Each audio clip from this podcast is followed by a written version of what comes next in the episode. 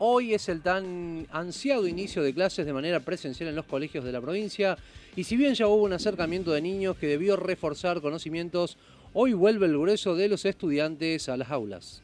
Para conocer bajo qué condiciones se da este regreso, estamos en comunicación con el secretario general de UPC aquí en Río Cuarto, Juan Simes. Juan, muy buenos días. Javier Sismondi y Susana Álvarez te estamos saludando. Buenos días, Javier, Susana. Gracias por la comunicación.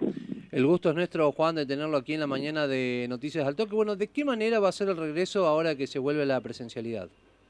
Bueno, un regreso este, muy distintos a los que hemos sabido ver y hemos estado en todo este tiempo este, acostumbrados, ¿no? Es un difícil la situación, eh, las escuelas estuvieron cerradas un año entero, eh, hemos estado trabajando junto con infraestructura y colaborando, colaborando en aquellas escuelas donde hay problemas, sigue habiendo problemas, pero se han ido solucionando y también estamos este, colaborando en el, hecho de que eh, se puedan abrir la mayor cantidad de escuelas. Lamentablemente en algunos casos no se van a poder, en otros sí se está haciendo este, un esfuerzo muy grande, un esfuerzo que los docentes están haciendo porque todos estamos con grandes expectativas en el inicio, tanto de los alumnos, de los padres y los docentes que tenemos, de que esto pueda llevarse bien adelante.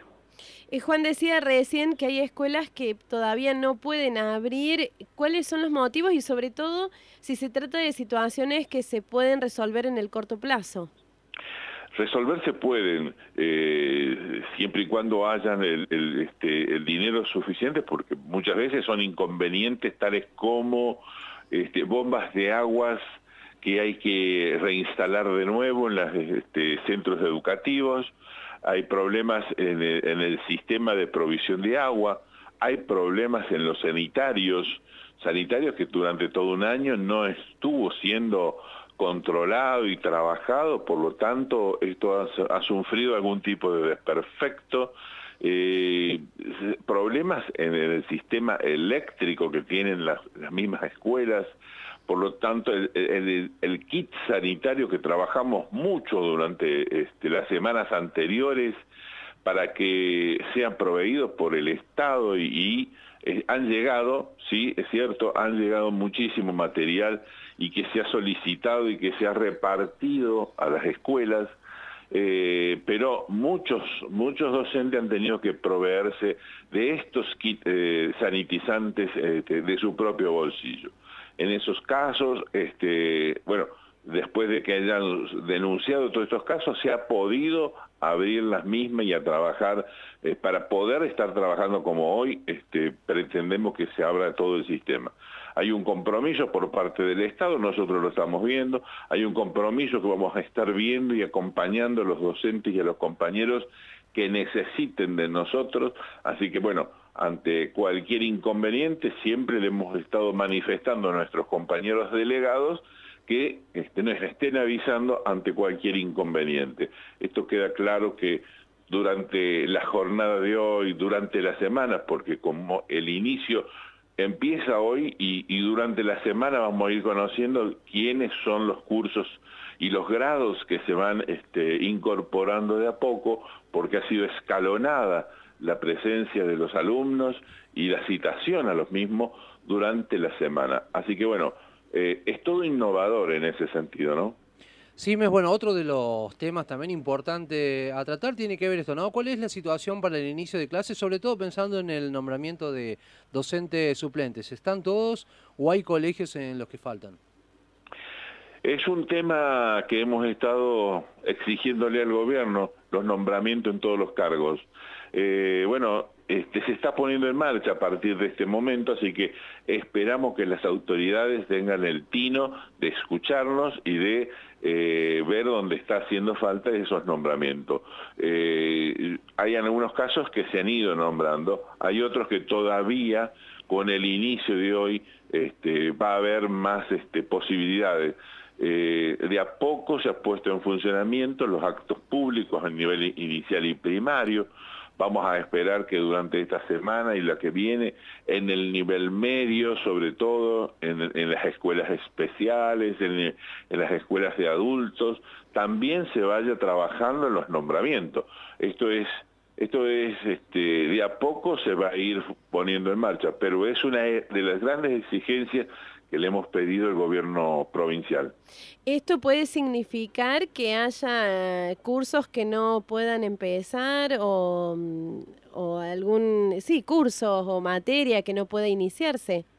Puede ser, sí, sí, sí, es como, es como decís, puede haber algún curso a un grado que por ahí no puede iniciar debido a que hay algún docente eh, con licencia o tal vez con dispensa. La dispensa no significa que no pueda dar clase.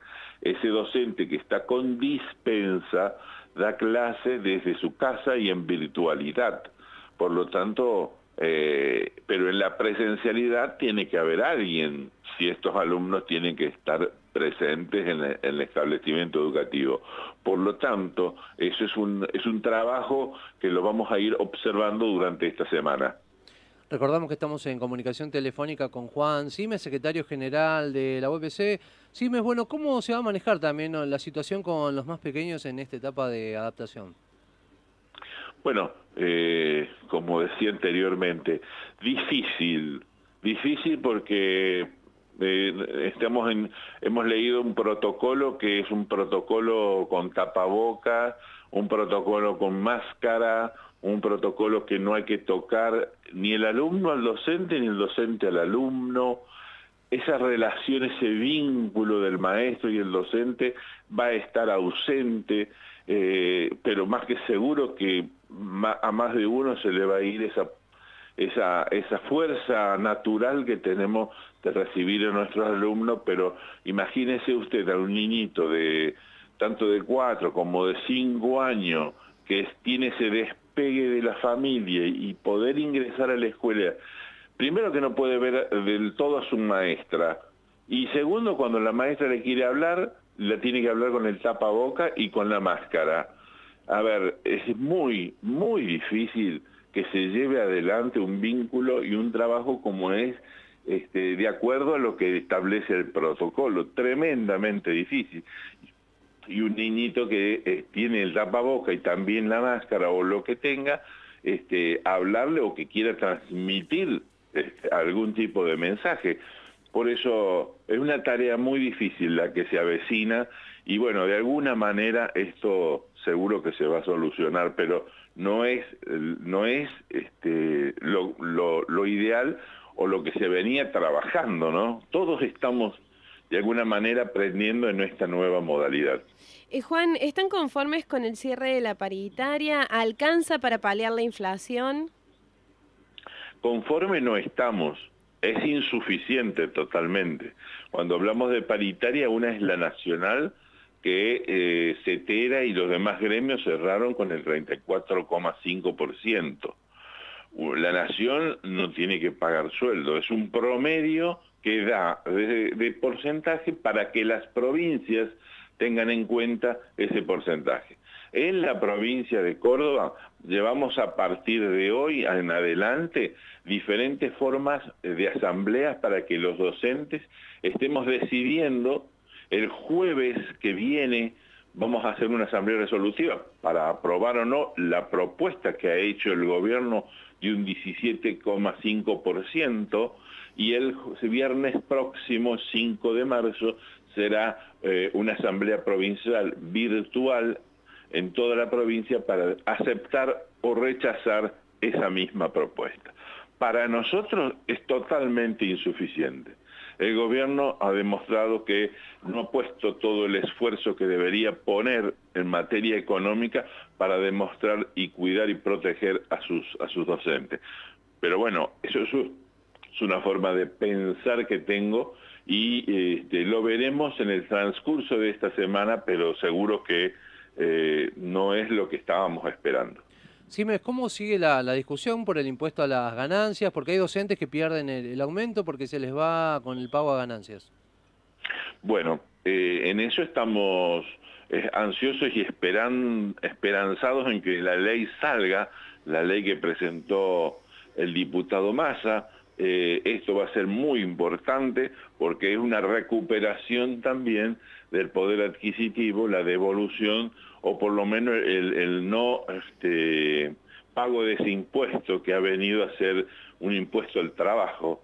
Así que estaríamos muy satisfechos que pudiera salir pronto esta ley para que algunos y muchos trabajadores este, puedan no estar aportando este impuesto a las ganancias.